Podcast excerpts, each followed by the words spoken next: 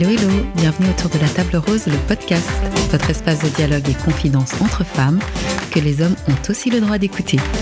Ici, on parle de tout, relations humaines, sexualité, estime de soi et de nombreux autres sujets sans tabou.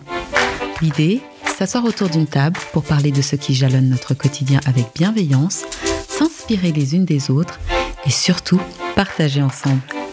Le témoignage et l'expérience de l'autre est, je pense, un don précieux que nous pouvons nous faire entre femmes. Ici, pas de science infuse, on partage des expériences, on se questionne et on débat sans prise de tête.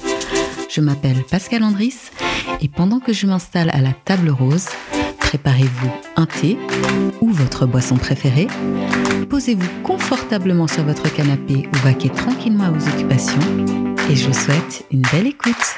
Bonjour tout le monde, je suis ravie de vous savoir au rendez-vous pour la deuxième saison de Autour de la table rose. Merci d'être là aujourd'hui et pour les futurs épisodes à venir.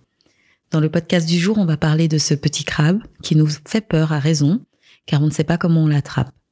Je me souviens d'une époque, quand j'étais plus jeune, où je croyais que seules les personnes qui fumaient ou avaient un certain âge pouvaient avoir un cancer, et que les autres cas n'étaient qu'anecdotiques. Et pourtant aujourd'hui, c'est une bien triste réalité à laquelle nous faisons face de nombreuses personnes, fumeuses ou pas, sportives ou non, qui mangent équilibré ou pas nécessairement, jeunes, moins jeunes, succombent à un cancer. J'ai moi-même récemment perdu une amie atteinte de cette maladie.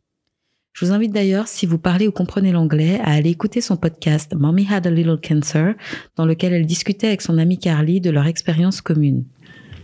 S'il est vrai que de nombreuses personnes meurent d'un cancer, il est aussi important de rappeler que cette maladie n'est pas toujours synonyme de mort, car bon nombre s'en sortent également.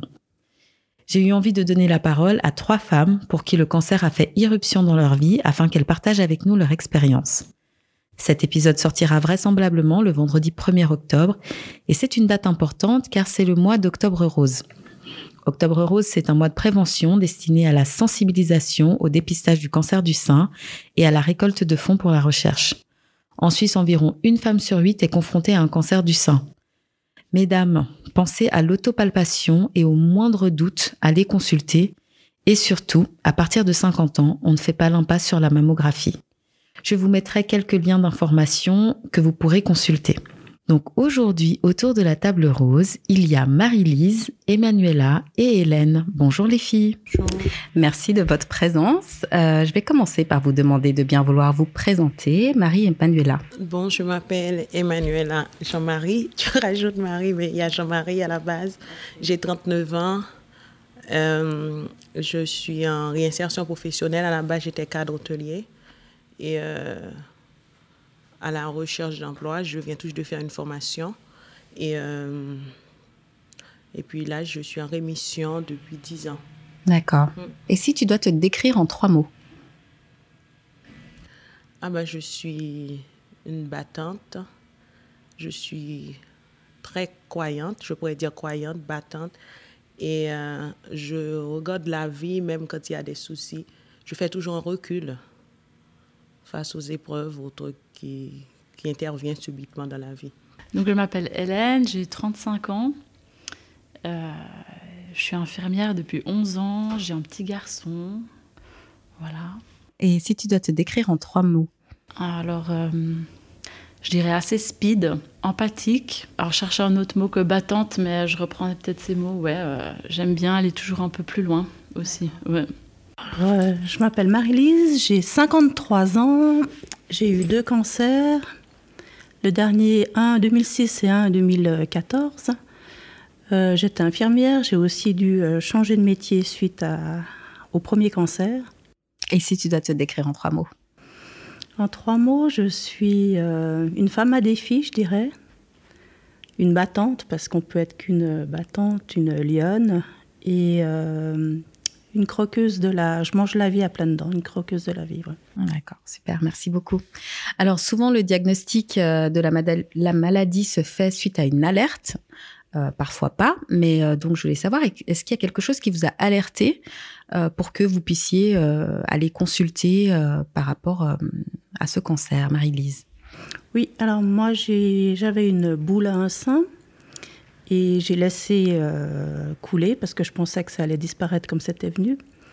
Et un jour, en soulevant un patient, j'ai eu une, énorme douleur dans un bras, une énorme lancée. Et là, je me suis dit qu'il fallait que j'aille le consulter. D'accord. Et, euh, et toi, Hélène? Alors, euh, moi, ça s'est fait, je pense. En fait, si je, je réfléchis vraiment, euh, je pense que ça faisait longtemps que la maladie était là, mais je ne le savais pas. Et moi, j'ai eu, eu une leucémie lymphoblastique aiguë. Mais les signaux étaient très, très avancés quand j'ai découvert parce que euh, j'étais au point où je pouvais plus marcher, euh, je me traînais par terre. Enfin, euh, j'étais, on dit très asthénique, très fatiguée. Enfin voilà, c'était assez avancé, mais les signaux étaient là bien avant parce que j'avais beaucoup de mal à rester longtemps debout. Par exemple, pour prendre le bus, je faisais deux arrêts de bus, puis je me sentais déjà fatiguée. J'avais eu un peu un problème, je pense, un peu neurologique, parce que j'arrivais plus à avancer les jambes, à coordonner mes mouvements. Puis d'un coup, c'est revenu. Donc, je, enfin voilà, euh, j'ai pas trop. Euh, ouais, j'ai pas trop fait cas en fait. Pour ma part, euh, je regardais la télévision et, et dans une émission, au mois de la pub, on disait pensez à vous diagnostiquer. À partir de 35 ans, on faisait la cette sensibilisation. Et moi, en fin d'année, j'allais avoir 30 ans. Et puis, comme je venais de faire mon check-up au mois de juin, puis je me suis dit, euh, ah oui, euh, il faudra que j'y pense dans cinq ans, bêtement. Et puis, d'un coup, par effet, j'ai regardé mes seins. Et puis, j'ai vu qu'ils étaient gauches. J'ai dit, ah, mais c'est normal parce que j'étais dans ma période cyclée. Et puis, euh, mais je ne sais pas pourquoi je me suis mis à les toucher. Et j'ai senti la masse du côté gauche. Et j'ai appelé une amie et puis elle m'a dit, non, ne t'en fais pas, c'est rien. Après une semaine, c'était là et puis je suis allée faire euh, le nécessaire. Donc euh, le diagnostic tombe. Euh, Marie-Lise, quelle réaction tu as à ce cancer du sein quand on t'annonce que c'est ça? Alors je me rappellerai toujours pour le premier cancer. et bon, comme il y en a eu deux, le premier cancer, j'étais dans le bureau de, de mon gynécologue quand il me l'a annoncé. Et c'est vrai que j'étais présente, mais j'avais l'impression d'être sur un nuage au-dessus de son bureau et d'être juste spectatrice de, ce qu'il me disait. Et quand il a eu fini, il m'a dit euh, Vous avez compris? Et puis je lui dit J'ai entendu, mais j'arrive pas à, concevoir que c'est moi. Le deuxième cancer, euh, j'avais eu une diminution mammaire à l'autre sein parce que j'ai eu un cancer à chaque sein en fait. Et le deuxième cancer, euh, quand j'ai été faire ma, ma, mon échographie euh, tout à fait normale, basique, la, radiologue avait vu qu'il y avait quelque chose et elle m'a dit qu'il fallait que je revienne le lendemain pour une biopsie. Et puis là, je lui ai dit non, non, mais ça, ça doit être juste une cicatrice, justement, de l'opération que j'avais eue avant. Et puis elle m'a dit oui, mais il faudra quand même venir demain pour faire la biopsie. Et là, je suis ressortie de là, j'étais mais démonté, quoi. Ça a été... Et le jour euh, où on m'a annoncé le deuxième cancer, là, ça a été mon oncologue. Et elle me disait, mais j'arrive pas à y croire, moi non plus. Quoi. J'ai ces résultats devant les yeux et j'arrive pas à croire que vous avez euh, une deuxième fois un cancer. Je me suis dit, mais c'est pas possible. Et tout de suite, j'ai pensé à mes filles en disant, mais comment je vais leur annoncer que j'ai à nouveau un cancer? Elles avaient quel âge à cette époque? Premier cancer, elles avaient 10 et 15 ans. Et ça a déjà été mais, tellement dur pour elle. Et puis, euh, au deuxième cancer, elle, euh, la plus grande avait, quand elle avait 18 ans, une avait 18 ans. Et, et, et je disais, euh, quand je suis rentrée, que je leur ai annoncé, je leur ai dit, mais comme elles avaient les deux des examens très importants à l'école qu'elles finissaient, je leur ai dit, le plus beau cadeau, c'est de vous accrocher à l'école et de réussir. Et c'est ce qu'elles ont fait. Très bien, merci. Euh, et pour toi, comment ça s'est passé, l'annonce du diagnostic? Toi, euh, je crois que tu as 12 ans. Hein, alors, moi, à l'époque, j'ai 12 ans. Et puis, alors, ben, moi, je m'en souviens vraiment comme c'était hier. Je me souviens qui était dans la pièce, où étaient les gens. Je pense que c'est quand on a des chocs un peu. En fait, moi, j'ai pas tout de suite compris. mes parents n'ont pas voulu être présents ce, moment-là. Donc j'étais seule avec euh, plein de médecins, d'infirmières. Et j'ai compris qu'il y avait un truc qui ne jouait pas. Mais quand ils m'ont dit le mot leucémie, pour moi, ça ne me parlait pas, surtout à 12 ans. Enfin, Et euh, du coup, après, c'est quand ils ont dit le mot cancer, vraiment que j'ai pris la mesure de ce qui est en train de m'arriver. Bah là, c'est le monde qui s'effondre. Moi, je me réjouissais, j'allais rentrer au cycle. Enfin, j'étais là-dedans. Enfin, j'allais rentrer au cycle de je me réjouissais, les copines. Enfin, voilà. Et puis, euh, bah, je sais pas, ma première réaction, j'ai demandé à tout le monde de partir de la pièce. Puis, je, je voulais rester seule, puis j'ai appelé une copine. Enfin, pour moi, le cancer, j'allais mourir. Et puis, c'est la chose que j'ai dit d'ailleurs. J'ai dit, mais je vais mourir. Puis, euh, le médecin, donc mon oncologue, qui après m'a suivi pendant toutes ces années, m'a dit, ben non, on va tout faire pour que ça n'arrive pas. Mais tu dis que tes parents, ils n'ont pas voulu être dans la pièce, mais ils étaient... Ils étaient à l'extérieur, dans le... je sais pas où ils étaient, dans le couloir. Ils se sentaient pas, en fait, d'être présents. Alors, euh, je leur en veux pas, parce que, voilà, bon, ça c'est chacun euh, fait comme il comme il se sent. Mais euh, je me souviens d'être seule à ce moment-là. Et ma mère, elle, me, elle m'a dit que c'était pas possible pour eux de, de voir cette scène-là, en fait. Donc, euh, Et pour euh, toi, Emmanuela, comment tu réagis après ton diagnostic? Moi, le médecin, à la base, les médecins ne pensaient pas que, comme j'étais très, très, très jeune, à 29 ans, et ils pensaient que c'était à la base, tout le monde était parti sur un kyste. Ils pensaient que c'est un truc simple, basique. Et quand les résultats sont tombés, c'était euh, c'était l'oncologue qui me que je regardais. Et puis il avait du mal à, à dire, à m'annoncer la nouvelle. Et puis moi-même, je lui ai dit allez droit au but. Hein. J'ai la maladie. Et puis il m'a dit oui. J'ai dit ok. Eh ben je l'ai, c'est bon. Dites-moi, proposez-moi toutes vos solutions. C'est le, le fait de voir la réaction des gens qui m'ont suivi. Dans ma tête, j'étais j'étais dans un optique que, bon, OK, si ça tombe, OK, peut-être c'est ma foi, je vais faire face, tout simplement. Pour toi, donc, tes parents ne sont pas dans la pièce. Et donc après, qui leur annonce? Ce sont les médecins ou c'est toi qui... Alors mes parents savaient déjà, en fait, avant que on, me le dise. Et en fait, le problème, c'est que ça a dû être fait un peu vite parce que c'était le jour de mon anniversaire qu'ils me l'ont dit, en fait. Ils m'ont dit le jour de mes 12 ans parce qu'il fallait tout de suite commencer pour éviter la greffe en fait. La greffe de moelle, du coup il fallait euh, tout de suite le dire. Donc je pense que ça s'est fait un peu précipitamment, mais tout ce, c'est backstage, on va dire. Moi, je n'étais pas au courant, en fait. Euh, comme je n'étais pas majeure aussi, c'est eux qui ont, pris, qui ont décidé pour moi du traitement, parce qu'il y en avait plusieurs de possibles, hein, sous conseil euh, des, des, médecins, mais il y avait d'autres possibilités aussi. Et puis, c'est eux qui l'ont annoncé aussi à ma sœur. Moi, je l'ai annoncé à mes copines. La première copine que j'ai appelée, elle a cru que je faisais une blague. Bon, faut dire que j'en faisais souvent des blagues, mais là, c'était pas drôle. Donc, euh, je lui disais non, non, vraiment. Elle s'appelait Audrey. J'ai dit vraiment Audrey, je te promets, c'est la vérité, c'est terrible et tout. Et puis, puis voilà. Puis après, ben, j'ai l'impression après ma, ma vie s'est mise sur off parce que le protocole de chimio il durait trois ans.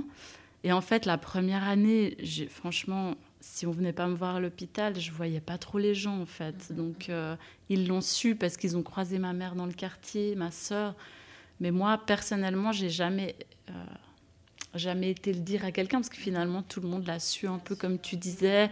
La nouvelle se répand finalement euh, de cette manière-là. J'aimerais un peu qu'on parle du milieu médical en fait. comment c'est dérouler cette expérience médicalisée. Euh, toi, Marie-Lise, tu, tu connaissais un peu le, domaine, le milieu. Euh, donc finalement, comment ça se passe? Donc on t'annonce euh, le cancer. Qu'est-ce qui se passe après, en fait?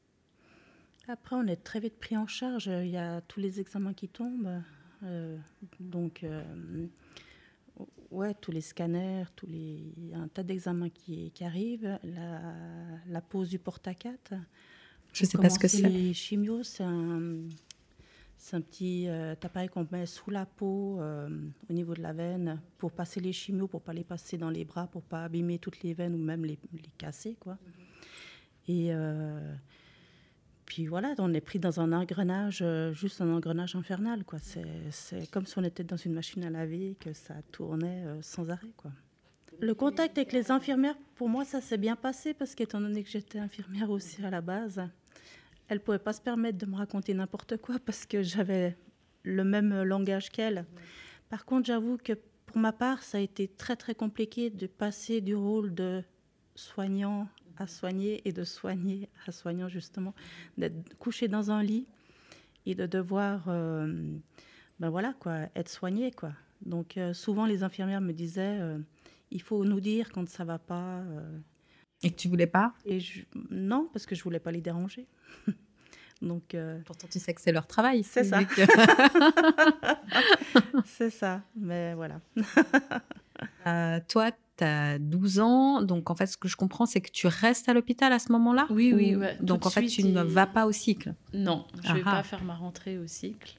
D'ailleurs, je vais devoir doubler la première année parce que j'ai eu tellement d'absence, j'ai pu y aller que quelques fois. Et comment ça se passe à l'hôpital? Bah, ça devient ma deuxième maison en fait. Donc tu faisais des allers-retours? Oui, en fait, je faisais un cycle de chimio. En fait, donc il y a, on appelle l'hyperhydratation. On hydrate bien euh, avant une chimio. Après, on fait la chimio.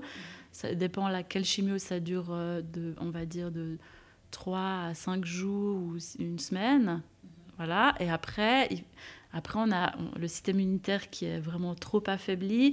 Donc, il faut attendre que cet état-là se rétablisse et qu'on ait suffisamment de, globules blancs et de, défense pour pouvoir ressortir de l'hôpital. Et ce laps de temps, en tout cas, moi, il me semblait assez court. C'était quelques jours. Hein.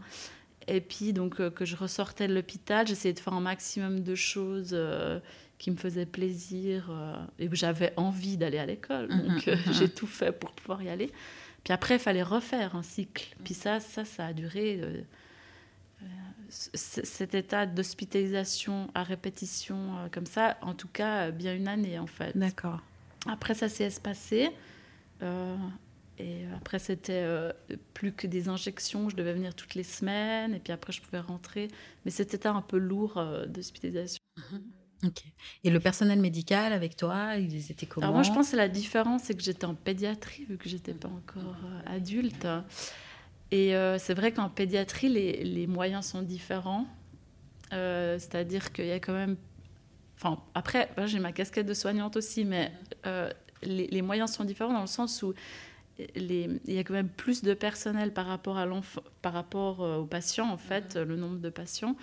Et puis, euh, il y a plein de choses. Il y a des activités qui sont faites pour les enfants, il y a des, des arts thérapeutes, il y a bah, les clowns, il y a des sorties. Et après, quand on allait mieux, comme on, avait des, pas trop de possibilités de partir en vacances, étant donné qu'il fallait tout le temps des staffs médicaux pour les injections, les, les comprimés, enfin les, les, traitements aussi qu'on prenait par la bouche, ben, ils nous proposaient des des temps de vacances un peu après quand ça allait mieux.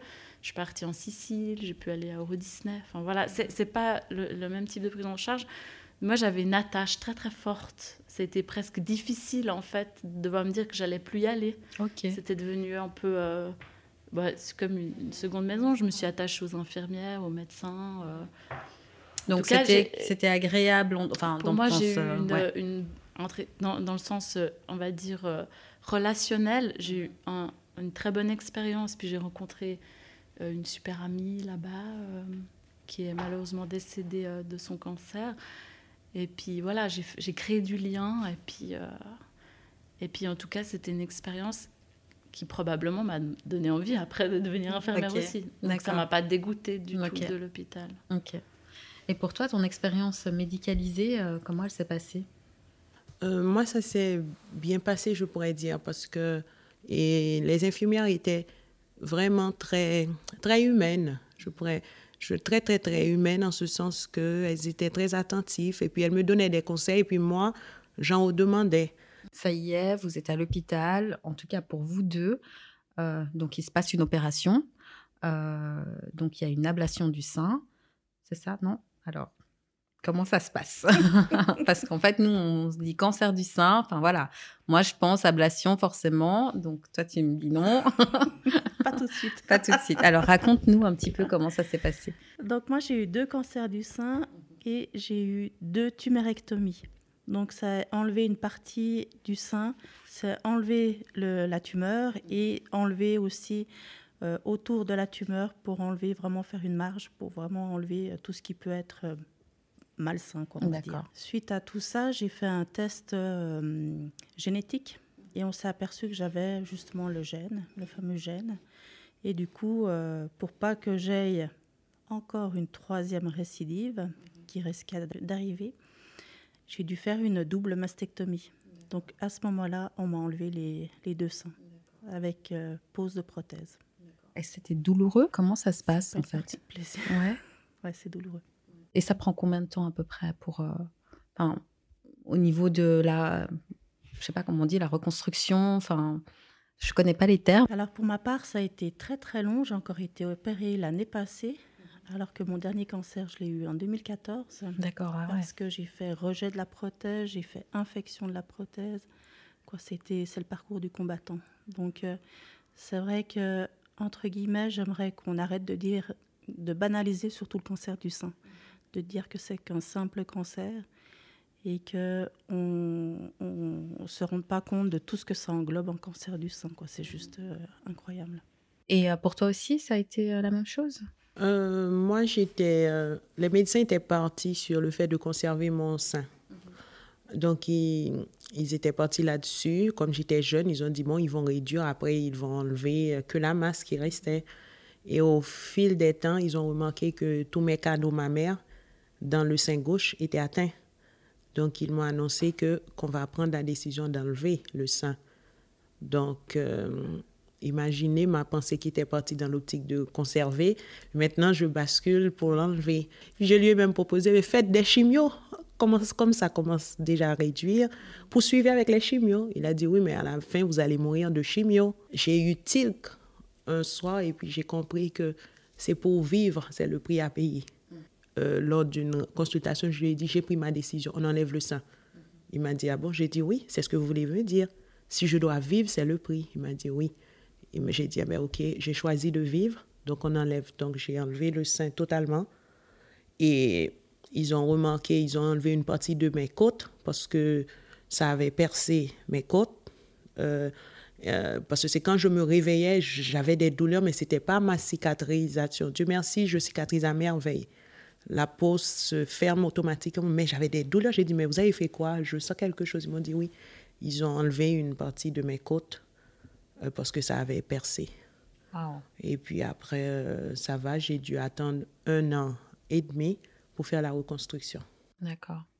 Et euh, bon, c'est quand même, on le sait, hein, nous sommes des femmes, notre poitrine, c'est quand même quelque chose d'assez important. Comment on, on fait le deuil de sa poitrine euh, Plus, je sais pas, toi, je crois que tu es mariée, tu es en Mhm. couple, voilà. Il y a aussi euh, le partenaire. euh, donc, comment ça se passe? Ben, c'est très, très, c'est très difficile, je dirais, parce que c'est vrai que moi, j'étais fière de ma poitrine, je peux le dire, quoi. Voilà, quoi. J'avais pas une énorme poitrine, mais après, quand on m'a annoncé qu'il fallait enlever les deux seins, alors là, ouais. Mon mari, m'a tout de suite, il- m'a dit, s'il faut enlever et que tu restes vivante, autant enlever. Après, il y a eu le choix de savoir qu'est-ce qu'on allait faire, qu'est-ce qu'on allait, euh, qu'est-ce qu'on allait faire comme opération pour euh, remplacer les, les seins. Et euh, c'est vrai que, bah oui, moi, pour moi, c'est c'est plus des seins, quoi. Je peux pas dire que j'ai des seins parce que c'est deux boules, quoi. C'est voilà, quoi. C'est il y a plus, j'ai plus aucune sensibilité au niveau des seins parce que là, les, ils ont dû couper les nerfs et euh, du moment qu'on a des prothèses, euh, quand on est opéré d'un cancer du sein, je dis bien, hein, je dis pas quand une femme se fait une augmentation mammaire, voilà, qu'on soit clair.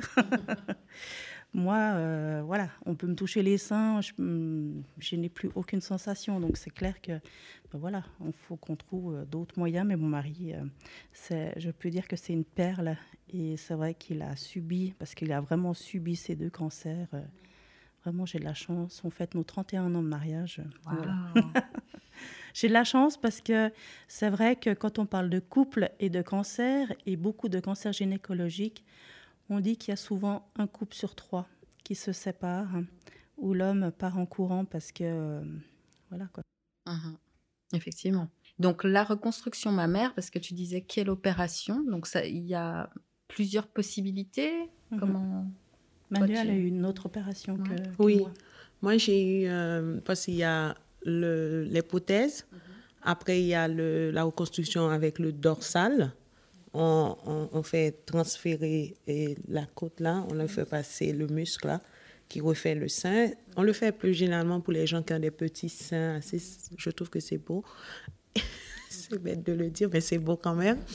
Et et moi j'ai fait avec mon ventre. Donc, euh, il y a ces trois. À la base, je pensais que c'était les, les, prothèses qui m'allaient. Et quand j'ai vu euh, mon chirurgien, et puis il m'a dit, euh, vu la forme de votre sein, on ne mettra pas de prothèse, on fera avec votre ventre. Vous n'aurez pas de rejet, c'est votre corps. Et puis comme j'avais grossi, donc il avait assez de quoi pour, pour, faire, pour faire son travail.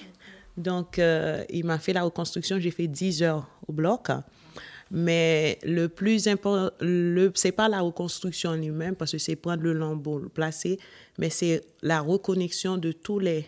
C'est ça qui est minutieuse. Donc, de connecter toutes les petits, vraiment, tout ça.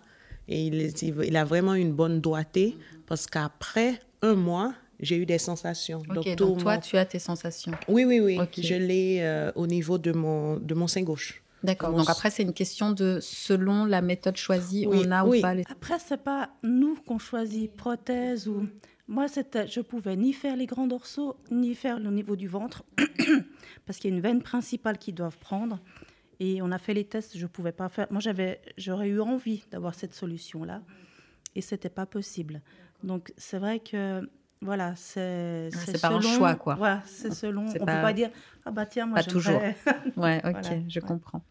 Donc euh, bah, tout à l'heure, euh, Hélène nous parlait de la chimio, de tout, euh, de tous ces processus. Quels ont été les effets secondaires pour toi? On parle souvent de la perte de cheveux et je pense qu'il doit y en avoir d'autres. Donc comment ça s'est passé pour toi? Donc c'est vrai que moi, contrairement, bah, la leucémie, contrairement à vous, la leucémie, c'est cancer euh, du sang, donc euh, c'est partout. Donc il n'y a pas d'opération à faire à part le, la pose du porte-à-quatre. Mais euh, oui, les effets secondaires, alors bah, c'est, c'est, la fatigue intense, la... Vraiment, je ne pouvais plus vraiment marcher en fait. Hein. J'allais jusqu'à. Il y avait une machine à café, c'était mon but de la journée quand je pouvais sortir de la chambre parce que si mon, mon mon immunité n'était pas suffisante, j'avais pas le droit de quitter la chambre. Euh, et puis c'est la perte de cheveux, c'est euh, la cortisone qui nous gonfle, on ne ressent plus rien. voilà, moi c'était difficile parce que c'était la période d'adolescence, donc c'était euh, c'était compliqué un peu le regard des autres, donc ils m'ont fait faire une perruque. Et puis, euh, quand j'ai pu faire ma rentrée au cycle, donc après tout le monde, bien après, donc la première fois où je suis allée, je me sentais très mal à l'aise en fait avec euh, cette perruque que j'ai. Et du coup, euh, j'ai rapidement décidé de pas trop la mettre. Et puis, j'allais de temps en temps, puis des fois j'allais sans, ça gratte, c'est désagréable. voilà. Tu as l'impression d'avoir été perçue différemment? Euh, justement quand tu allais sans la perruque ou finalement c'était plus une idée que tu te faisais? Vraiment, ça, a été vraiment des années pas très faciles en, termes de d'intégration. D'intégration, pardon.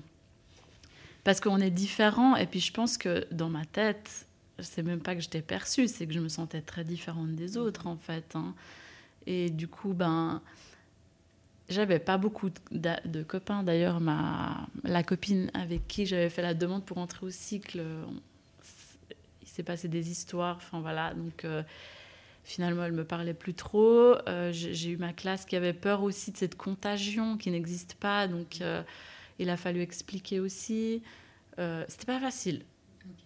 Et ça a duré quatre ans parce que j'ai dû redoubler justement cette année. Et au final, ça m'a forgé un peu la différence que j'ai cultivée toute ma vie, jusqu'à encore euh, à l'âge adulte, où finalement j'ai toujours voulu être un petit peu euh, en marge, parce que c'est quelque chose, pas qui m'a plu, mais dans lequel je me suis sentie relativement à l'aise, et puis je trouvais que c'était un plus en fait, d'être pas comme les autres finalement. Alors ça, a été dur à vivre, puis au final j'en ai trouvé quelque chose de positif, parce que je me suis dit, mais en fait, d'être pas la même chose que les autres, ben eh ben c'est presque mieux en fait. Et euh, finalement, j'ai cultivé ces différences, pas, pas, mais différemment, jusqu'à l'âge adulte.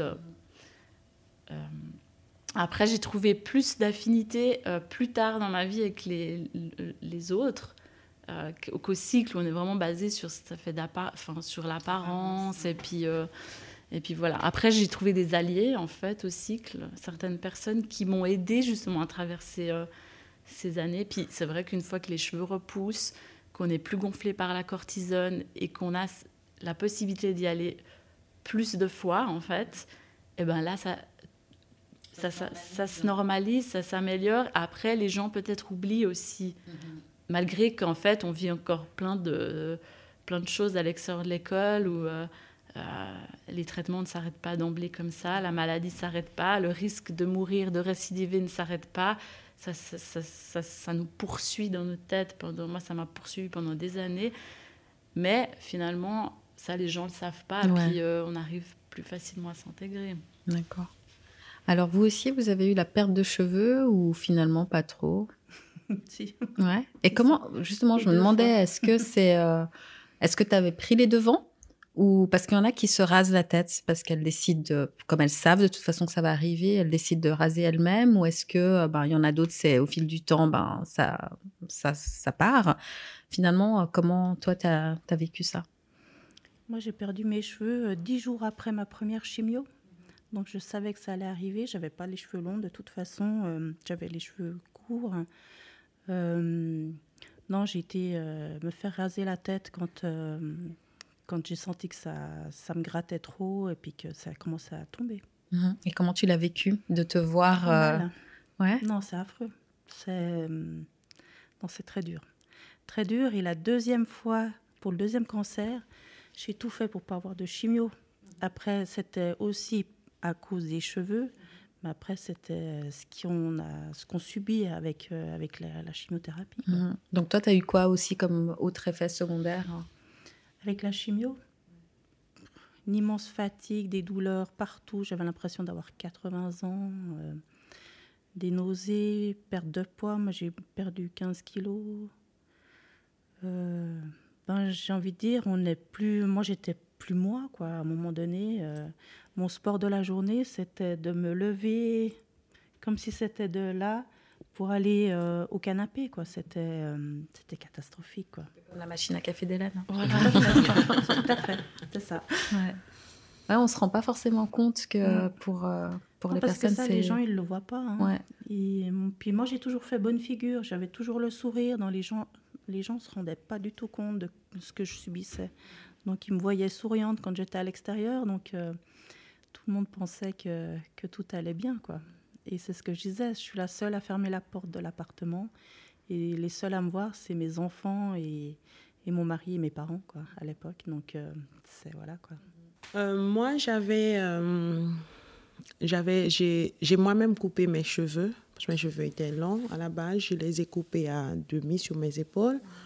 Et ensuite, après, je disais au médecin, je pense que j'ai fait une bêtise parce que ça tient toujours. Après deux chimios, ça tenait. Il m'a dit, oui, ça arrive sur 1%. J'ai dit, ah, mais bon, ben, dommage. Et tout de suite après, et puis un matin, je me lève, je passe, et puis je voyais que ça restait. Et puis, je me rappelle, j'ai appelé une de mes tantes en Haïti, je lui ai dit, ça tombe. Elle m'a dit, bon, ce sont des vieilles arbres des vieilles feuilles. Elles doivent partir et puis de nouvelles vont revenir. Et puis après, je suis allée, euh, j'ai dit, bon, le matin, je me suis réveillée, j'ai dit, bon, je vais au salon. J'ai été à plein palais, au, au coiffure professionnelle où on apprend aux jeunes. Et puis je me suis rendue là-bas, j'ai demandé à m'enlever les cheveux. Je voulais quand même laisser un mini afro, mais après, ils ont remarqué que j'avais déjà trois trous qui hmm. étaient déjà faits. Que et toi, tu n'avais pas vu. Que je n'avais pas vu. Et j'ai dit, bon, mettez à zéro. Et puis, ils ont, ils ont enlevé. Et même le directeur, il est venu, tout le monde était étonné. Et puis, ils m'ont dit, vous avez un souci, madame, pourquoi vous faites ça? Et puis, je leur ai expliqué. Ils m'ont dit, ah, OK, bon, on vous soutient. Et la fille qui, qui, qui me, m'enlevait, les, me, me, me, coiffait, et puis elle m'a annoncé pendant qu'elle me coiffait, elle me disait, et ma maman, elle, elle a une maladie incurable. Moi, je, je prie tous les jours pour elle. Mais vous, vous allez vous en sortir quand même, je penserai. Et puis là, j'ai fait, ça m'a fait un déclic pour dire que oui, elle, elle souffre parce qu'elle sait que sa maman, c'est la fin. Moi, quand même, j'ai de l'espérance. Et euh, après qu'on ait fini de me raser, et je suis sortie, j'avais mis une capuche, et puis je me suis regardée dans le miroir, Puis j'ai enlevé, j'ai dit non, ça c'est ma nouvelle moi.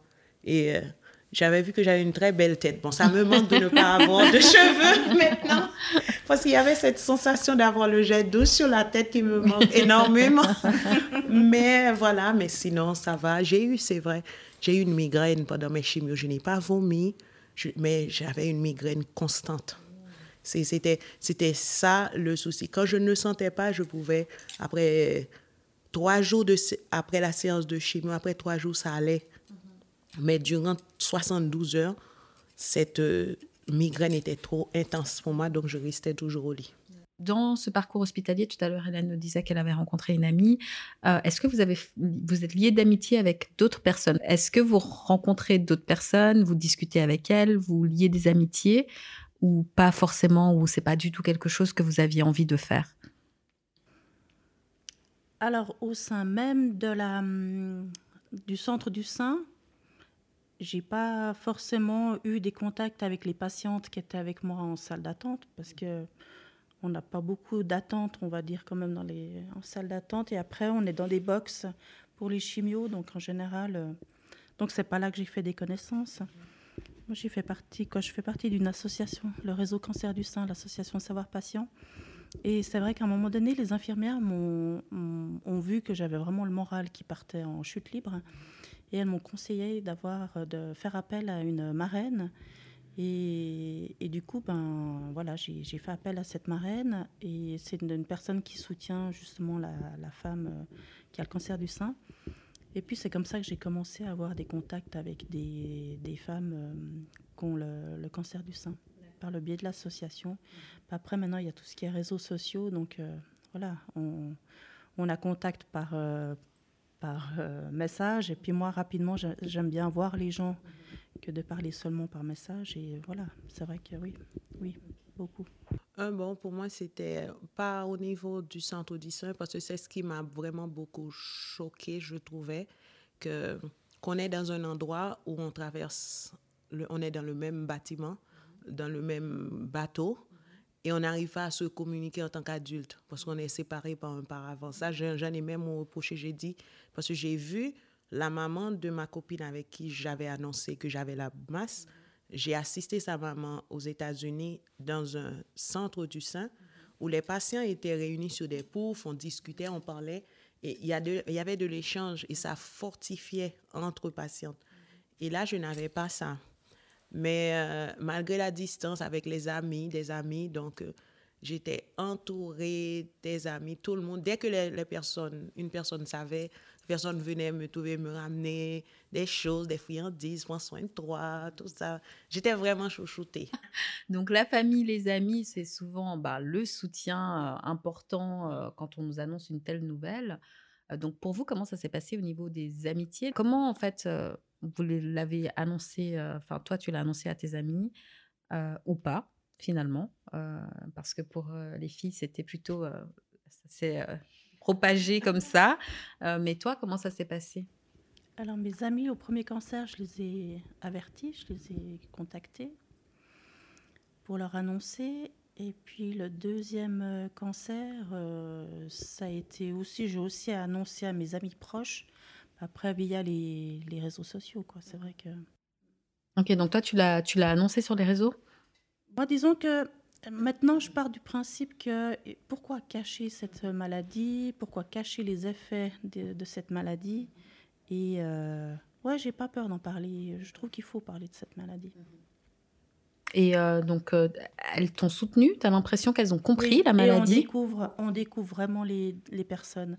Il y a vraiment des personnes sur qui on pourrait compter, qui sont pas présentes, et d'autres personnes que franchement on ne voyait pas beaucoup et que tout d'un coup elles sont là et elles sont là d'une façon mais tellement proche que c'est ouais c'est vrai que c'est assez impressionnant j'ai eu énormément de soutien oui toi, tu étais jeune, Hélène. Tu as l'impression que tes amis, elles ont compris la maladie? Tu disais justement que peut-être les gens, ils oublient après que tu as la maladie, euh, euh, vu que tu voilà, ils, te voient plutôt comme ça. Est-ce que tu as l'impression que les gens comprenaient ce que tu vivais? Alors, je pense que ça dépend en fait. Il y a des gens qui ont été très sensibles. Puis moi, je rejoins en fait ce que tu dis, c'est qu'il y a des personnes qui à qui on était très proches, en fait, où j'ai vraiment été déçue. Hein. Et, euh, et d'autres, finalement, pas du tout, où j'étais pas vraiment proche. Puis c'est devenu plutôt euh, vraiment des alliés. Enfin, je dis alliés parce que pour moi, c'est un combat. Puis pour combattre, il faut des. Il faut, faut, euh, il faut des alliés en fait. On et peut puis pas des gens qui nous soutiennent vraiment, pas des gens qui viennent pleurer à la maison. Exactement. Il faut vraiment des gens qui, qui soient là pour nous soutenir et nous booster. C'était un peu une des questions que j'avais finalement. Euh, les alliés, euh, qu'est-ce qu'on attend? Qu'est-ce que vous attendez des alliés? Et finalement, ben là, je vous mets un peu en porte-parole, même si voilà, vous parlez pour vous, mais je me dis, ok, moi, j'apprends que mon ami a un cancer. Qu'est-ce que je dois faire pour être une bonne alliée Pour ma part, j'avais dit à mes amis qui étaient autour de moi, je leur ai dit, bon, rendez-moi un service ne pleurez pas en ma présence. si vous voulez pleurer, pleurez hors de ma vue. Mais quand vous êtes avec moi, si je vous parle de la maladie, on parle de la maladie. Mais dans le cas contraire, on vit, on profite. Et, et ça leur a fait un électrochoc. Parce que dès qu'ils m'ont, dès qu'ils pensent à la maladie, ils ne voient plus la maladie. Ils me voient comme avant. Donc, ils réagissent comme avant. Ma maman, elle, elle m'avait interdit, elle m'avait dit, épargne-moi ça connais les mamans haïtiennes, n'annonce pas ça sur les réseaux sociaux parce que je ne vais pas pouvoir faire face. Parce qu'elle, de son côté, n'arrivait pas à, comprendre que j'ai la maladie parce qu'elle m'a eu à 30 ans et j'ai la maladie à 30 ans. Donc, c'était un électrochoc pour elle. Mais par contre, je, reviens sur ce que tu disais euh, sur euh, le fait de ne pas pleurer. Et, euh, et je pense qu'effectivement, ça doit être important de le mentionner. Mais en même temps, je me dis, est-ce que vous comprenez aussi que c'est difficile pour les amis? Parce que c'est un choc. Euh, et, euh, et euh, c'est vraiment parce que je sais que mon amie Angie, justement, avait dans son podcast parlé du fait que quand les gens viennent et puis commencent à pleurer, puis qu'en fait, elle, elle, est juste là, ouais, non, mais en fait, c'est moi qui ai le cancer. mais en même temps, je me disais, ouais, je comprends ce qu'elle dit, mais je peux comprendre l'autre personne qui pleure aussi. Mais voilà, mais c'est vrai que peut-être de prévenir avant, c'est le. C'est ce qu'on faisait. Moi, moi c'est ce que j'ai fait. Je disais, je disais, euh, moi j'ai besoin que vous veniez, que vous me boostiez, qu'on aille faire un petit tour trois pas d'or si je pouvais faire que trois pas. Mm. Euh, sortir quand justement j'étais mieux la semaine après la, chimio. Euh, non, c'était c'est important, ouais, c'est sûr. Mais c'est vrai que de le cacher trop, c'est aussi à, double tranchant. Et c'est vrai que moi, j'en ai fait les frais parce que j'ai surprotégé ma famille. Et c'est vrai que c'est pas toujours tout juste. Mais euh, voilà. Bah, on fait au mieux. Hein. on, mieux. on, essaye de, faire euh, comme on peut. Enfin, moi, en tout cas, si je dois retenir, si je devais accompagner un proche aujourd'hui euh, dans la maladie, en tout cas, moi, ce qui m'a aidé, c'est vraiment de pas se sentir malade en fait. De... Et moi, ça m'a aidé. Mes parents, quand ils, acceptaient que j'aille faire du ski ou du patin roulette, alors que c'était très contre-indiqué, parce que si je tombais, j'avais plus de plaquettes, puis je restais une hémorragie. Mais ils l'ont quand même fait. Et ils m'ont quand même permis de manger du saucisson alors que c'était interdit parce que j'avais un régime pour. Et en fait, c'est toutes ces petites choses où je me suis dit, bah, c'est là où je me sentais comme une vraie jeune fille de mon âge, euh, où je faisais des, des, choses comme les autres. Puis je me suis dit, bah, ok, si j'avais dû y passer, bah, au moins j'aurais fait ça. Voilà, c'est ça en fait. Et peut-être que la relation ou ce qu'on peut apporter en tant qu'ami, que proche, je pense que c'est ça, c'est cette normalité en fait. Euh, c'est cette normalité. C'est noté. Donc, euh, tout à l'heure, tu nous parlais de ton mari qui est une perle. Justement, on parlait du fait que je crois, en tout cas, moi, ce que j'avais vu, c'est 20% des femmes en couple sont quittées après le diagnostic d'un cancer. Est-ce que ça a été une peur pour toi? Euh, Non, ça n'a pas été une peur. Je dirais même quoi, mon deuxième cancer, étant donné que je savais par où j'étais passée la première fois, et que le deuxième cancer, j'ai eu euh, triple chimio, quoi. C'était, c'était, c'était beaucoup plus catastrophique que la première fois. Euh, j'ai même dit à un moment donné à mon mari, j'ai dit, mais pars, pars. Ah ouais. Je dis, moi, je peux pas t'apporter euh, ce que tu veux. non, c'est vrai qu'au niveau vie de couple, c'est, c'est hard, on va dire. Mais comment justement on vit cette nouvelle forme de vie de couple? Parce que moi, ce que je comprends, c'est que la libido, on prend un coup souvent avec le. Il n'y a plus de libido hein, quand on est en chimio. Euh, franchement, les sécheresses vaginales, puisqu'on y est, hein, parlons-en, euh, c'est juste catastrophique. Euh. non, c'est dur. Hein, et c'est préservatif parce que du coup, plus de pilules. Donc. Ouais, c'est pas c'est pas évident. Moi après on m'a enlevé les on, on m'a fait une ablation des ovaires donc après j'ai plus de soucis de préservatif pour justement me protéger encore plus par rapport au cancer pour pas avoir un pour pas hum, parce que j'avais un cancer qui était quoi J'ai un cancer qui est hormonodépendant. Donc euh, c'est vrai qu'avec les les hormones si euh, les ovaires travaillent fort, travaillent bien, eh bien euh, ça risque encore de de, renouveler encore un, cancer. Donc, euh, c'est vrai que, ouais, non, c'est compliqué, ouais. Et euh, bah voilà, il y a aussi euh, le changement physique, mm. parce qu'on peut grossir, on peut mm-hmm. maigrir. Mm. donc voilà, est-ce que vous avez peur de peut-être plus te sentir désirable auprès de ton mari? Comment il, a, il a pu te non, rassurer Il n'a pas fait cas par rapport à tout ça.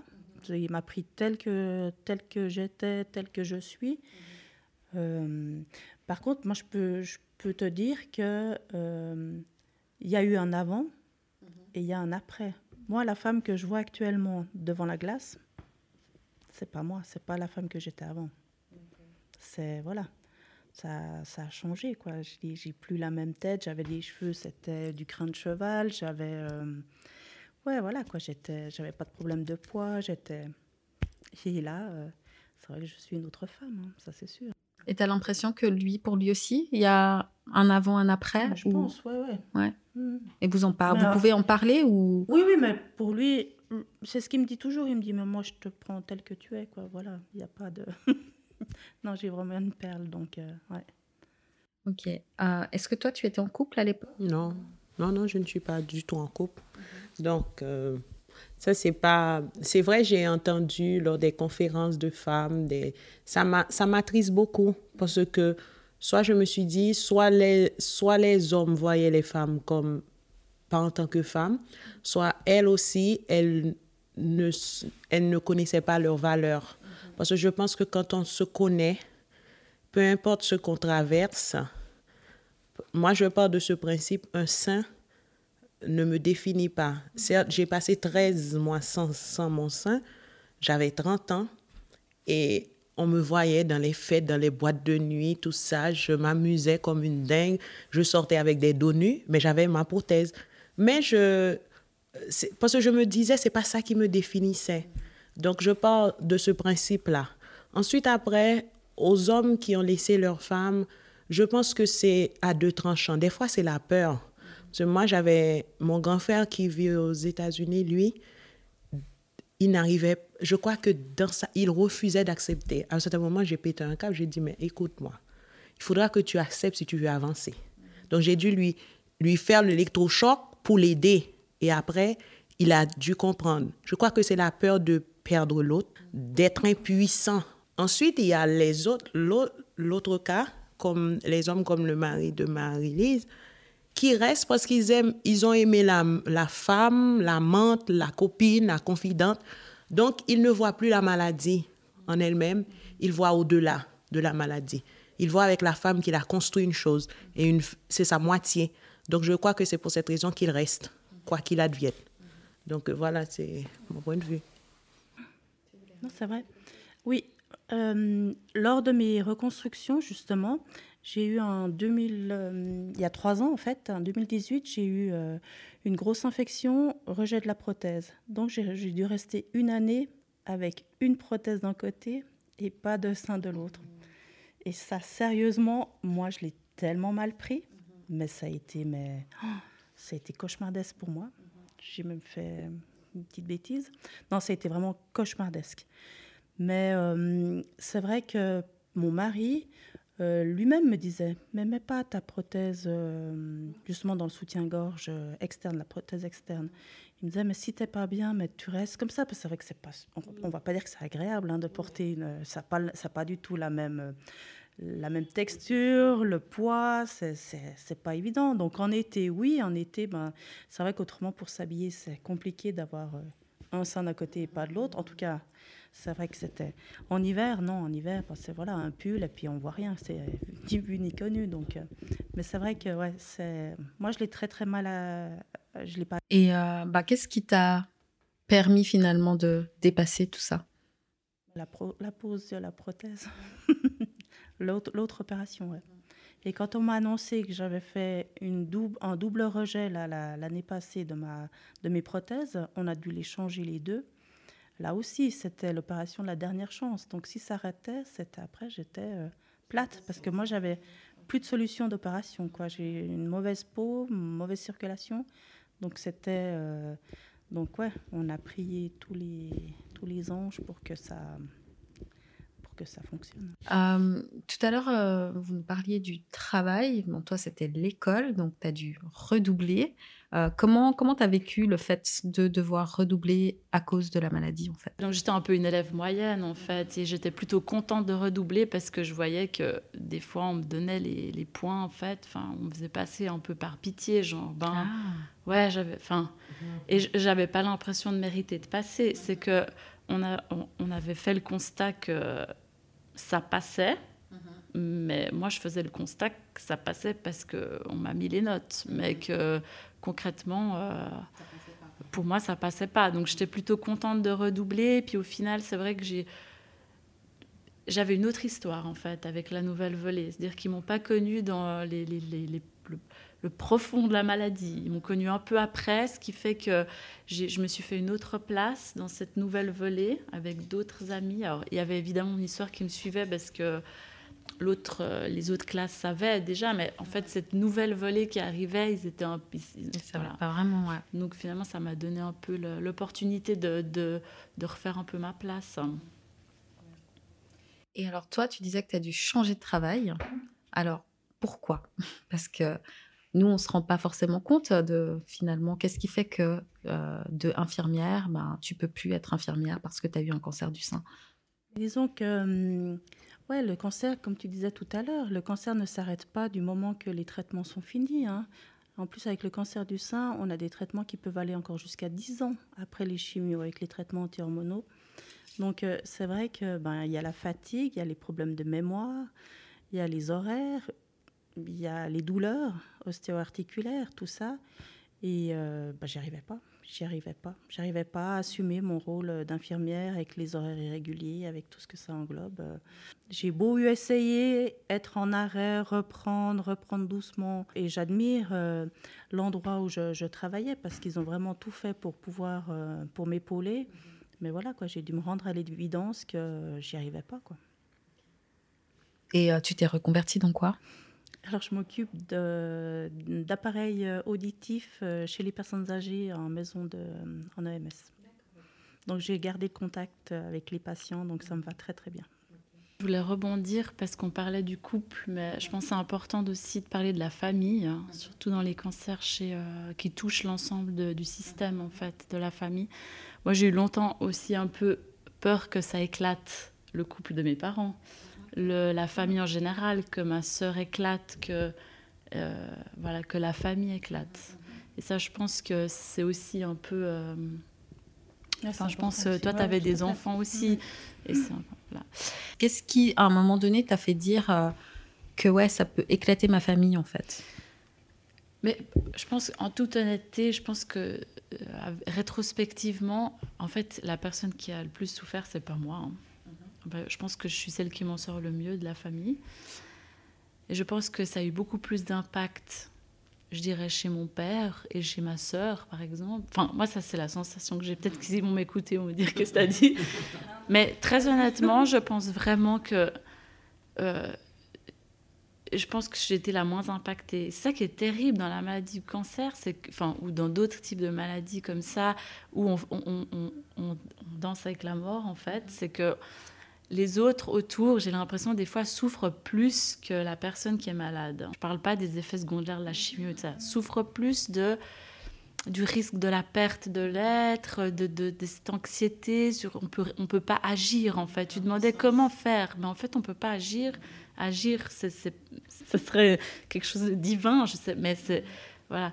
Et du coup, ouais, j'ai vraiment l'impression que euh, je disais quand la famille éclate, c'est que moi j'avais cette sensation qu'en fait, bah, ma sœur elle était loin, elle devait continuer à vivre l'école. Euh, euh, je sentais qu'il y avait quelque chose qui, était difficile pour mes parents. Je les sentais des fois un peu épuisés, au bord des larmes, mais qui qui ne savaient pas comment faire. Je me souviens un jour de ma mère, c'est comme l'annonce diagnostic, cette scène-là, je la revois.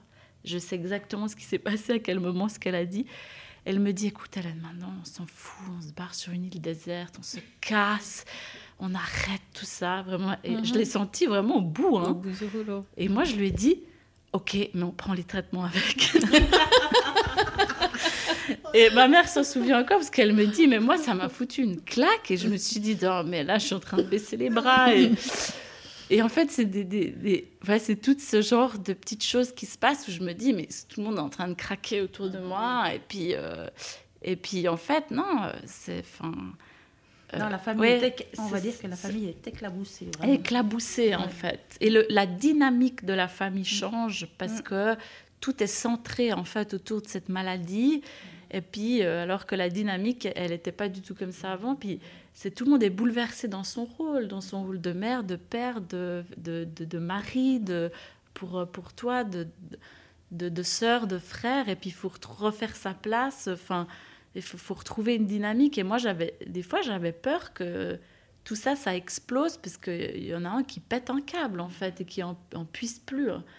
Et euh, alors, ça m'habitait pas euh, tous les jours, mais c'est vrai que c'est des choses auxquelles je pensais. Ou quand j'étais toute seule dans ma chambre d'hôpital le soir, et puis que mes parents étaient partis, puis qu'il fallait que je trouve le sommeil, ça tourbinait dans ma tête, où je me disais, j'espère que ça va, qu'ils ne sont pas trop tristes, que j'espère que ma soeur, ça va à l'école. Enfin, je, je, me posais des questions comme ça, parce que je sentais que, et je pense qu'on sent euh, nos proches qui qui flanchent un peu ou qui, sont anxieux. Bah bien sûr. Mhm. Et qu'au final, bah, en fait, ils sont anxieux pour nous, mais nous, mhm. des fois, on, est plutôt rassurant. On dit non, mais t'inquiète. tu disais non, ne pleure pas. mais euh, vous en parliez de la maladie en, en famille ou finalement c'est pas un sujet? Si oui, oui, oui, non, non, on en parlait. Moi, j'en parlais aussi avec mes parents qui ont été hyper touchés. Euh, on va dire qu'on n'en parlait pas spécialement beaucoup. Moi, j'ai l'impression qu'en tout cas, pour ma part, on parlait de choses concrètes. T'as pris ton méthotrexate, t'as pris ton truc, est-ce que t'as et tu dois pas manger ça ou enfin tes rendez-vous. Mais l'aspect émotionnel et ce que ça fait vivre, on n'en parlait pas tellement en fait. Moi, on m'a proposé des psychologues, j'ai toujours, euh, j'étais plutôt genre non, je veux pas de ça. Enfin, j'ai toujours refusé en fait. Je faisais une sorte de, truc dans ma tête où j'en parlais à quelqu'un si j'avais besoin d'en parler euh, de ce que je ressentais. Mais euh, moi, j'ai toujours l'impression que mes parents parlaient plutôt des aspects techniques en fait. et probablement entre eux, ils ont dû beaucoup en parler. Et ça, je me disais, mais franchement, je veux rendre en hommage à mes parents parce que sans, eux, franchement, vraiment, je sais pas comment j'arrivais parce que c'était mes les soutiens, les, c'était incroyable. Hein. vraiment, mon père, il travaillait au cardiomobile, il est ambulancier. Enfin, il était à l'époque et euh, en fait, il passait sa vie à l'hôpital. Donc, il allait au travail, il passait par les souterrains, il venait à la pédiatrie, retournait à l'hôpital. Il allait des fois, enfin, il allait quand même dormir à la maison. Et en fait, sa vie était tournée là, là autour. Hein. C'est, et, euh, et et maintenant, c'est que maintenant je me dis, mais nom d'une pipe, franchement, les, les, les gens autour, euh, à mon avis, ils souffrent bien davantage, en fait. Ils souffrent bien davantage. Moi, c'est maintenant, après toutes ces années, que je me rends compte comme mes filles ont souffert et comme mon mari a souffert. Mon mari se cachait pour pleurer. Mes filles, euh, c'était la dégringolade à l'école et aucun soutien à l'école. C'était juste catastrophique. Euh, et ouais, puis voilà quoi. C'était. C'est vrai qu'on peut faire un grand hommage à notre. Mmh. Mais tu as pu en parler avec tes filles? Elles ont, elles ont pu te parler de ce qu'elles ressentaient? Oui, oui, on en a parlé. Ouais. En fait, je voulais vous demander aussi quel a été le moment le plus éprouvant pour vous durant la maladie? Qu'est-ce qui a été vraiment le plus difficile? Moi, je sais. Parce que ça m'a hanté des années, en fait, après. Euh, c'est moi, c'est le décès de mon ami, en fait, qui a récidivé de son cancer. Et c'est même pas ma maladie en finale, en fait. moi, c'est cette perte-là. C'était terrible. Mm-hmm. Ça m'a poursuivi euh, longtemps, longtemps après. Et c'est en fait, c'est la plus grosse séquelle finalement de, de ma maladie, c'est cette perte. Donc elle avait un cancer quoi Elle avait un ostéocarcinome euh, du fémur en fait, donc c'est une tumeur dans l'os. Et puis euh, elle a fait une récidive dans l'autre jambe. On avait 16 ans. Moi, je sortais euh, tout juste de tout ça. J'étais super contente parce que les cheveux commençaient à repousser. Enfin, je reprenais une vie et tout ça. Elle aussi. Et puis elle a récidivé, et puis, euh, puis j'ai pas voulu entendre en fait. Je pensais ça. Puis en fait, j'étais surprise par l'annonce du décès, mais en fait, quand j'ai su qu'elle a récidivé, j'avais toujours cet espoir, et puis, euh, et puis j'ai pas, je me suis pas préparée. C'est un peu l'erreur que j'ai faite, je pense. Euh. mais c'était c'est dur de se préparer aussi. Hein. Voilà. mais c'est vrai que hein. pour moi, c'était la personne à qui, qui me comprenait le mieux parce qu'elle vivait la, la même chose on, a, on, a fait, euh, on a fait beaucoup de choses ensemble. On se retrouvait à l'hôpital. Enfin, c'était quelqu'un qui était devenu euh, mon double. voilà, on se, comprenait. Quoi. Et je me suis toujours demandé ben, qu'est-ce qu'elle serait devenue. Euh, est-ce qu'elle aurait fait des études de quoi? Enfin, En tout cas, elle, elle m'habite toujours dans ce sens-là. C'est-à-dire que quand j'ai eu mon fils aussi, je me suis dit tiens, est-ce qu'elle aurait une famille, des enfants? Est-ce qu'elle aurait pu aussi vivre ça? Qu'est-ce qu'elle serait devenue, quoi, en fait? Plus éprouvante dans ces deux cancers, ça a été lors du deuxième cancer. Avec toutes les, les chimios, je devais faire 18 chimios et j'ai dû m'arrêter au bout de la 13e parce que euh, je ne les supportais plus. Et quand euh, j'avais le cœur qui supportait plus, et quand euh, j'ai dit à l'oncologue, je vais aller jusqu'au bout parce que j'ai trop peur de mourir, je vais aller jusqu'au bout, elle m'a dit non, non, on arrête parce que autrement c'est la petite boîte en bois qui vous attend donc on arrête tout. Je faisais des malaises, je... quoi, ça n'allait plus du tout. Donc ouais, là, je peux dire que c'était le moment le plus, le plus éprouvant, euh, la peur et de voir aussi, ben voilà, ma famille, la peur qu'ils ont eue en me voyant faire tous ces malaises, ouais. Pour ma part, c'est pas, c'est pas de mon côté, c'est que entre le temps que je fasse ma chimio, que je commence l'hormonothérapie, j'ai eu ma petite cousine d'une année qui était aux États-Unis, qui avait gagné American Idol aux, États-Unis. Et elle, elle avait eu un cancer de l'utérus de type rare. Et, euh, et elle, elle préparait son mariage. Et puis quand on lui a annoncé ça, elle était en traitement. Donc on était les deux dans la famille et on se supportait. Et elle, elle, a, elle y est restée. Et c'est là que ça m'a fait mal parce que durant, même après dix ans, je ne fais que compter des gens qui m'ont aidé et qui ont laissé leur vie. C'est ça qui me, comme si je me rends compte, je me suis dit, bon, c'est une grâce que j'ai. Je vis maintenant pour tous ces gens qui ont laissé euh, leur vie, des amis qui m'ont accompagné, des amis qui me disaient, tiens bon, hein, je compte sur toi. C'est ça qui me, qui m'attriste des fois parce que j'aurais aimé qu'on soit ensemble là, discuter. Mais c'est comme ça, c'est la vie. Ouais, des fois c'est dur à comprendre. Moi, c'est vrai qu'en connaissant plusieurs femmes, pas mal de femmes qui ont un cancer, je parle du cancer du sein, et aussi ben, d'autres cancers, d'autres copines, d'autres amis ont d'autres cancers. Et c'est vrai que des fois je me dis, mais pourquoi moi j'ai réussi à m'en sortir et que elles, elles n'arrivent pas, qu'elles euh, qu'elles sont voilà qu'elles sont qu'elles sont je ne pense pas que c'est pas pas une affaire de qu'elles n'arrivent pardon c'est que comme on est appelé chacune à mourir ça fait partie du cycle de la vie moi je suis devenue une autre personne non pas je, je me retrouve encore mieux qu'avant comme si c'est comme s'il me manquait quelque chose que c'est à travers le cancer que je l'ai et, et je me sens je sens que ma boucle elle est complète maintenant et, ça m'a rendu une femme encore plus ce que j'avais déjà par la suite. Je sens que je l'ai atteinte.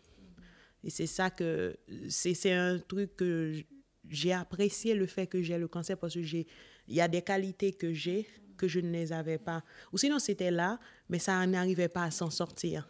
Donc euh, j'ai appris, euh, je me suis découverte autrement et je m'aime bien. Je m'aime bien comme je suis Ça nous transforme, ça c'est sûr. ça, me parle beaucoup en fait. Hein. Moi j'ai toujours dit c'est la pire et la meilleure expérience de ma vie. Pareil, bien sûr. Parce que j'en suis pas décédée, que je je mhm. garde pas des mhm. séquelles handicapantes, mais mhm. moi je serais pas l'adulte et la femme que je suis aujourd'hui si j'avais pas eu le cancer. Et c'est pour ça que au final, c'est horrible, hein, mais des fois je me dis j'aurais pas voulu ne pas l'avoir non plus en fait.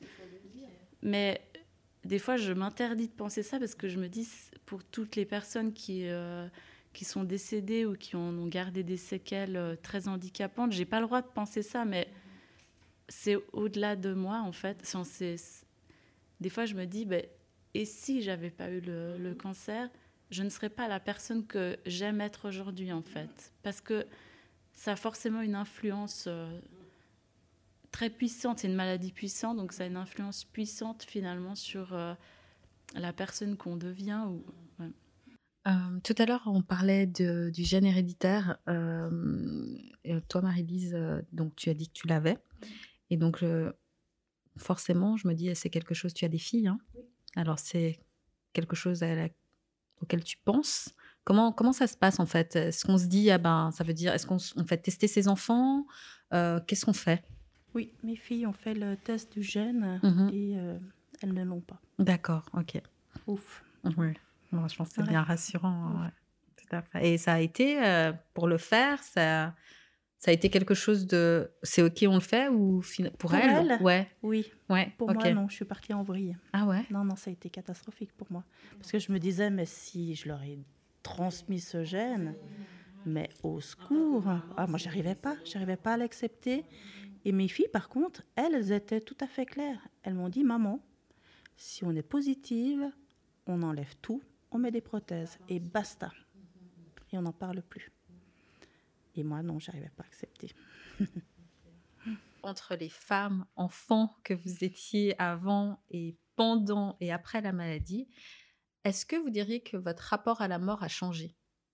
Alors moi, j'en avais pas de rapport à la mort. C'est-à-dire que c'est pas quelque chose que j'avais réfléchi en fait. Euh... Bon, je m'étais même pas vraiment posé la question. Je... Comme un enfant. Mhm. D'accord. T'es en vie pour toujours, quoi. Après, c'est la fête. c'est la fête sans fin. Mhm. Mais d'emblée, j'étais confrontée à, à cet âge-là. Donc, après, ça a une influence sur, euh, sur, le reste de, de, ma vie. Mais effectivement, moi, mon rapport à la mort, il était différent tout de suite après la maladie ou pendant la maladie que maintenant. Je pense que je me suis renormalisée, on va dire. et euh, tu dirais que pendant, tu avais peur ou... Pendant, en fait, j'avais peur de, de, mourir. Ça, c'est pendant longtemps. Hein. Mhm. Après, c'était comme si ça me passait au-dessus. J'étais là, bas voilà, c'est comme ça, la, la, vie, la mort. Euh, ça, ça, ça, ça ne me faisait absolument pas peur. Et bien des années après, donc je dirais maintenant, et probablement à la naissance de mon fils, en fait, tout d'un coup, il y a quelque chose qui a changé. je me suis dit, ben ouais, on n'est pas là pour toujours. Mais je pense que ça n'a pas forcément un lien avec euh, le cancer, probablement avec la naissance de mon fils, où je me dis, oh, mais si lui, il a ça, mais et, et qui décède d'un cancer, mais c'est et là ouais, les angoisses euh, euh, sont plus présentes que qu'avant. Ouais. Non, moi, c'est le fait que je sois croyante, je crois en Dieu. Donc, ma perception de la mort, c'est que je sais que, en tant qu'enfant de Dieu, j'irai, je sais où je vais. Moyennant, même si je, je, me disais souvent, et je disais aux gens de aux alentours, si je dois danser ma dernière danse, il faut que je la danse sans, avec euh, l'image qu'on garde toujours l'image d'une personne contente, joyeuse, peu importe ce qui arrive. Certaines fois, il faut savoir s'arrêter. Quand on a le cancer, on s'arrête. On est vraiment face à face avec un mur. Et puis on parle et on se découvre. Et je crois que c'est ce qui m'est arrivé. Et moi, j'étais face à face avec mon Dieu qui m'a appris à me poser, à me... J'étais speed. Bon, je suis toujours. Mais il m'a dit, calme-toi, je vais te montrer comment ça se passe, comment apprécier. J'appréciais les choses, mais il m'a appris à, à, voir dans les détails, comme si à faire abstraction certains trucs De, de, ne regardez pas les gens qui disent, il y a des gens qui envoient des trucs et puis certainement tu rentres dans leur délire et puis tu te fais avoir. J'ai appris à, à, à, mieux regarder le monde aux, alentours. Et ma perception face à l'amour n'a pas changé parce que je savais où j'allais après. Donc, euh, j'étais déjà prête dans ma tête. Oui, non, moi, je, c'est vrai que maintenant, je profite un maximum de la vie. Déjà, avant, j'en profitais déjà bien. Mais c'est vrai que là, euh, c'est un peu nos limites, on va dire. Mon leitmotiv, c'est de croquer la vie à pleines dents, quoi, voilà, de profiter un maximum. J'ai envie de vous demander qu'est-ce qui vous a permis de tenir? Alors, il euh, y en a qui disent euh, que c'est leur foi en Dieu. Certaines personnes, c'est l'entourage. D'autres, c'est euh, la foi en elle-même. Donc, vous diriez que c'est quoi qui vous a permis de tenir euh, pendant ces années? Mon entourage. Sans aucun doute, ma famille, mon entourage. Ouais, moi, je dirais mes, mes, parents et ma sœur.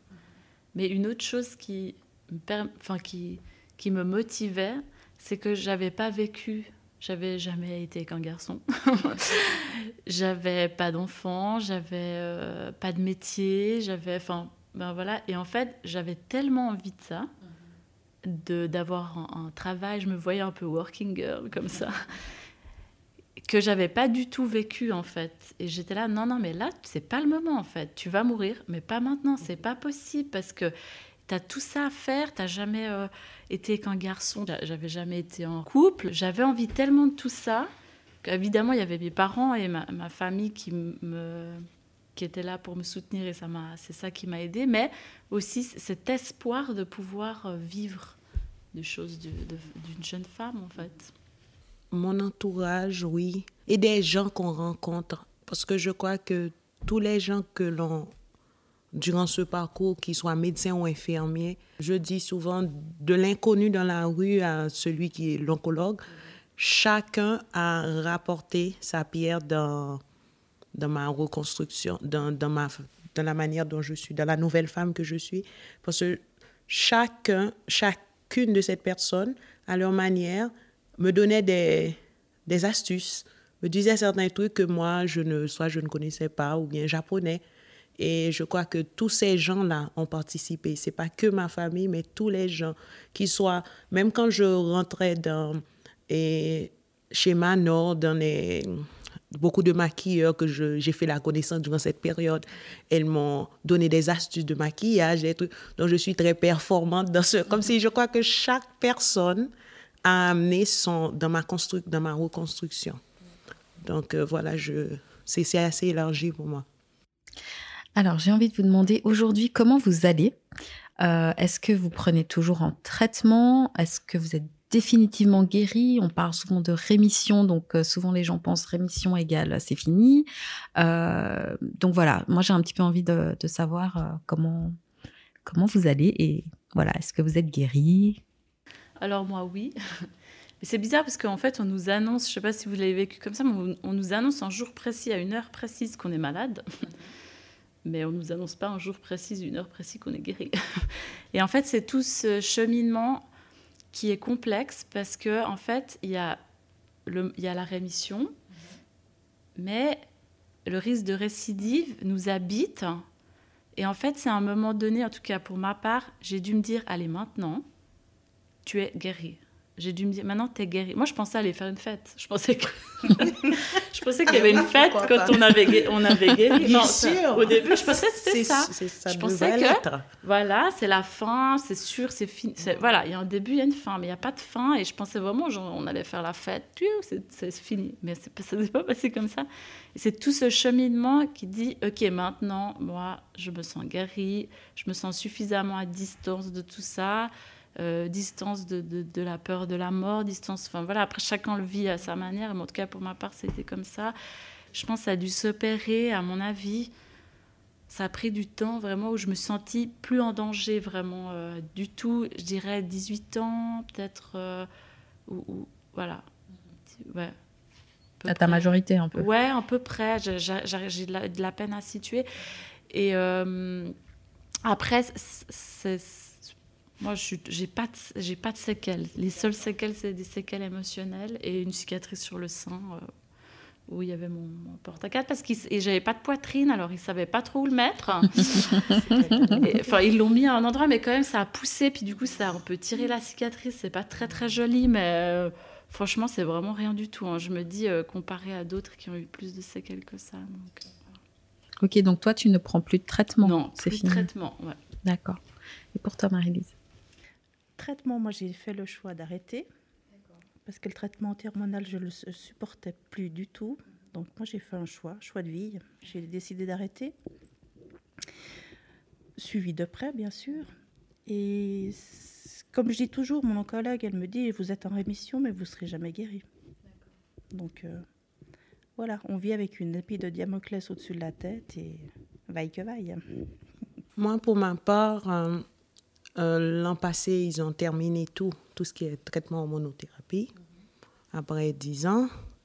Et euh, je fais des check-up euh, annuels, que jusqu'ici, Dieu merci, ça va.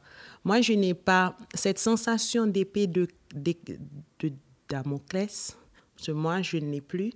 C'est quand, sept mois après mon traitement, l'autre sein a été atteint. Et quand ça a été atteint, et j'ai dit, bon, OK, parce que j'ai un risque de récidive à 60%. Donc j'ai dit, ah oui, mais c'était convenu que j'allais d'une manière ou d'une autre avoir.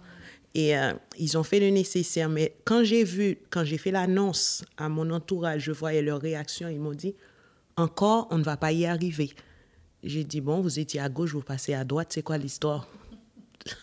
Mais je l'ai annoncé à ma maman, elle m'a dit, Emmanuela, je vais y rester. Alors là, j'ai dit, bon, j'ai fait ma prière, j'ai dit à Dieu, si c'est ta volonté, je suis prête, mais donne-leur la force parce que eux, je ne pense pas. Et, euh, et c'est là que un miracle s'est produit où j'ai vu que j'étais dans une salle en dormant et il y a un médecin qui m'a installé. Il a pressé le sein droit, il a enlevé du liquide. Même moi, j'étais étonnée qu'il y avait autant. Il a enlevé, il a enlevé. Après, il a essuyé. Et puis, il m'a dit, vous pouvez partir vous n'avez plus de traces de cancer en vous. Et puis quand je me suis réveillée et j'ai compris l'expression avoir un épée de Damoclès parce que inconsciemment, je ne savais pas que je l'avais. Et quand je me suis réveillée, je me sentais libérée. Et depuis lors, c'était prévu qu'on me fasse une opération. Rien n'a été fait là-dessus. Je n'ai jamais eu de récidive jusqu'à présent. Et les médecins me disent toujours que je suis un mystère pour eux. Ils ne comprennent pas. Très bien, merci.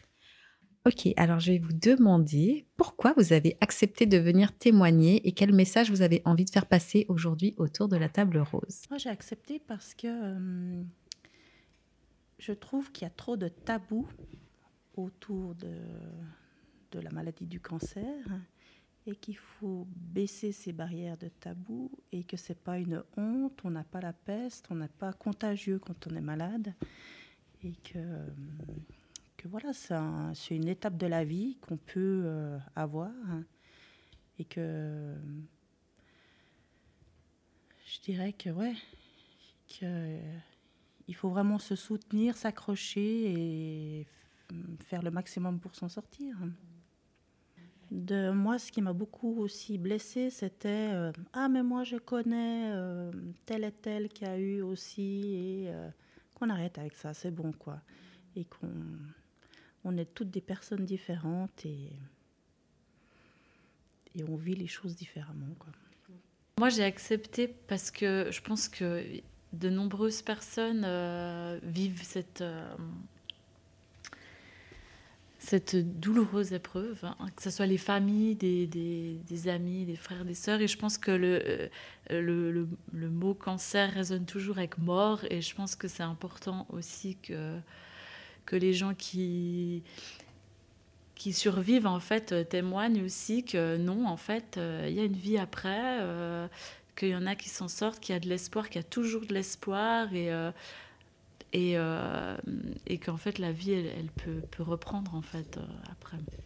J'ai accepté premièrement, tu m'as invité. Il faut le dire, premièrement c'est ça.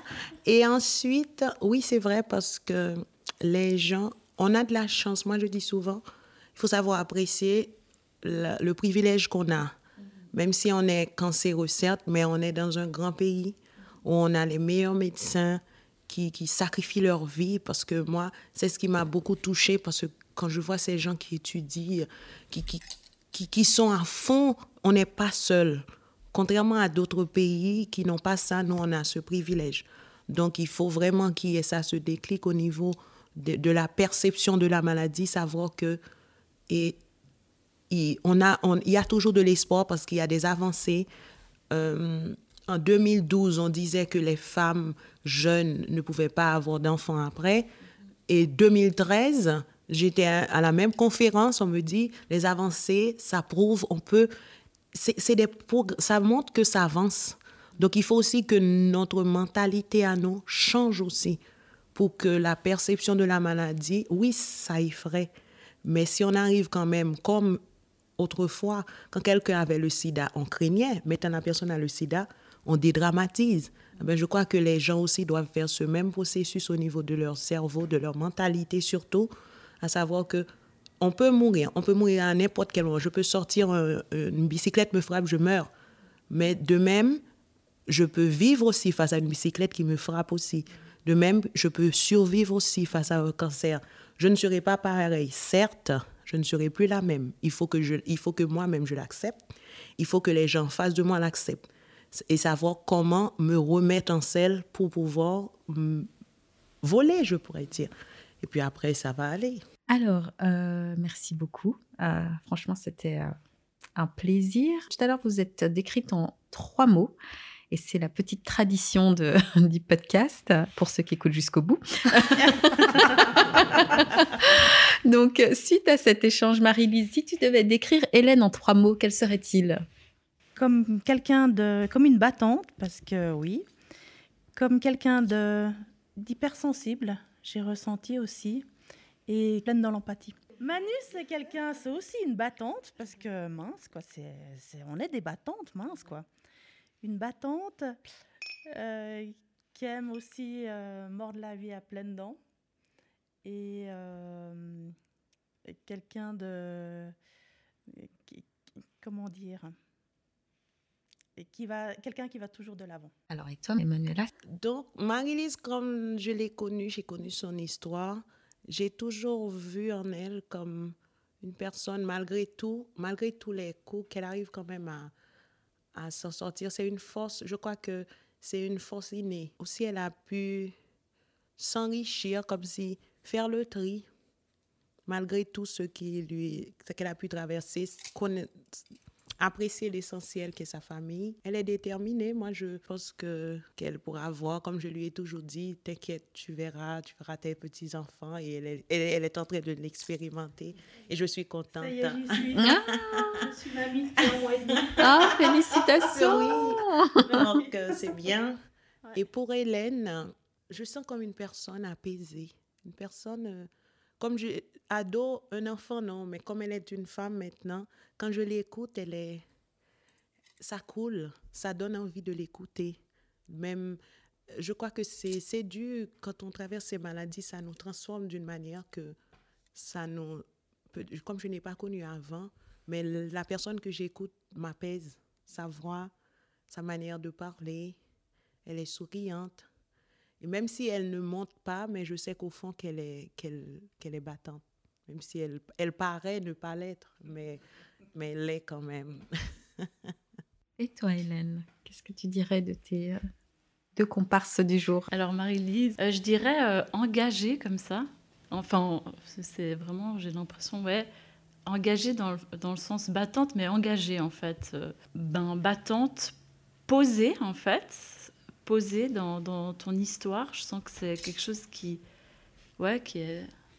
je, fais un geste, vous pouvez pas le voir. hein. voilà. Tu es quelqu'un qui a l'air en fait en sérénité euh, dans, ce que tu vis maintenant et, euh, et je trouve que ça fait, ça fait plaisir. quoi. Et puis pour toi, bah, je dirais euh, solaire, vraiment c'est le premier mot qui me vient. Solaire parce que ouais, tu rayonnes en fait. Et, et, et en fait, j'ai envie de te renvoyer le compliment que tu m'as fait. C'est vrai que c'est agréable de t'écouter euh, parler parce que je sens euh, une forme de, de réflexion un peu euh, spirituel, moi je suis pas croyante en fait, mais ça, ça, ça donne envie d'y croire parce qu'on sent que tu es habité par ça et je trouve ça très beau en fait. Et je pense que c'est une vraie qualité que tu as, qui te permet peut-être d'être la personne aussi réfléchie aujourd'hui. On passe à la séquence reco. À chaque épisode, je demande à mes invités de partager avec nous trois lieux chers à leur cœur pour bien manger, la culture et pour se détendre ou se ressourcer. Manuela, quels sont tes trois lieux? Mes trois lieux. Certes, c'est vrai, je viens d'un pays où il y a le soleil tout le temps, mais j'ai appris à apprécier la neige. Alors, c'est bête de le dire, mais j'aime beaucoup la neige. Moi, je pensais que ça existait toujours dans les bouquins, mais quand je suis venue ici en Europe, j'ai vu que c'était vrai. Et j'aime bien aller à, à Schaffhausen, très haut à Goldengrad, là, dans les hauteurs, et d'apprécier de voir ce qu'on appelle un manteau neigeux. Ça, j'aime bien. Et pour la nourriture, c'est ça, tu me disais? Euh, j'ai découvert un endroit à Payerne. C'est vraiment un beau petit village magnifique, suisse. Et il y a un jeune restaurateur il s'appelle Faroud, il a un master cook où il fait des tacos, mon Dieu, on s'est sympathisé. il fait des... Oh là là, mon Dieu. Ça donne envie. On va tous aller à Payerne. Alors, il faut aller là-bas. Et ensuite, après, j'aime bien manger... Euh, une bonne fondue quand il fait froid, surtout quand on est dans la neige. Ça, c'est bon, ça. Sans compter ma nourriture, bien sûr. Et pour la culture? Ah ben, J'aime tout, moi. Comme si... Je, suis une personne curieuse de par nature. Donc, dès que ça me m'interpelle, c'est différent, j'aime bien, j'aime bien savoir ce que c'est. Sans pour autant, ça n'enfreint pas ce que je suis. Mais j'aime bien être curieuse. Donc, j'ai appris à apprécier la culture suisse. Et j'ai vécu en France aussi, j'ai appris. Euh, ça va. Et pour toi, Marie-Lise? Moi, pour la culture, je suis assez hétéroclite. Je ne suis pas sur quelque chose de, de précis. Euh, un lieu, je dirais la Polynésie. Je suis complètement. J'y suis allée une première fois et je vais certainement y retourner très bientôt. Je suis complètement fan de ce, de ce pays, de ses cultures et de ses gens. C'est vrai qu'ils sont. Voilà, il fait, il fait bon vivre. Je devrais partir. Je pense que je pourrais aller habiter euh, là-bas. Puis la nourriture, bah, la nourriture italienne, ça c'est sûr. il n'y a pas mieux. Alors, le, pour, pour aller manger, moi, c'est chez ma mère. chez maman, parce qu'on est bien accueillis, c'est toujours bon. Voilà, donc vraiment, on met les pieds sur la table. ouais, et je pense que ça le restera, ça le restera toujours. Le lieu, euh, la culture, euh, je dirais l'usine à Genève. J'ai toujours aimé la culture alternative, la musique. Ça fait longtemps que je ne suis pas allée avec le Covid. Et, et euh, parce que j'aime les bons concerts. Avec une bonne bière aussi. Hein. et puis, euh, le lieu pour me ressourcer, euh, je dirais, c'est en bled en Italie qui s'appelle Ottobiano, où il y a une piste de motocross et j'adore le motocross. C'est la, la, passion que je partage avec euh, mon conjoint. Et ça fait aussi longtemps que je suis pas allée. et je dirais que c'est là-bas. Ok, très bien. Eh bien, merci beaucoup pour vos témoignages. J'ai beaucoup appris. Euh, je vous ai trouvé juste extraordinaire. Euh, j'ai des fois eu envie de pleurer, mais je me suis retenue.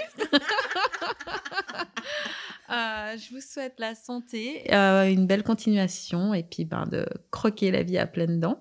Puis j'espère que j'aurai l'occasion de vous retrouver autour de la table rose pour un autre sujet. Et euh, voilà, à bientôt. bientôt. Merci. Merci. Pour soutenir le podcast, en plus des 5 étoiles et de vos commentaires positifs et bienveillants, vous pouvez utiliser le lien PayPal que vous trouverez dans les infos et faire le don que vous voudrez. Cela m'aidera pour les frais de matériel et d'hébergement du podcast. Et comme toujours, vous aurez ma gratitude éternelle.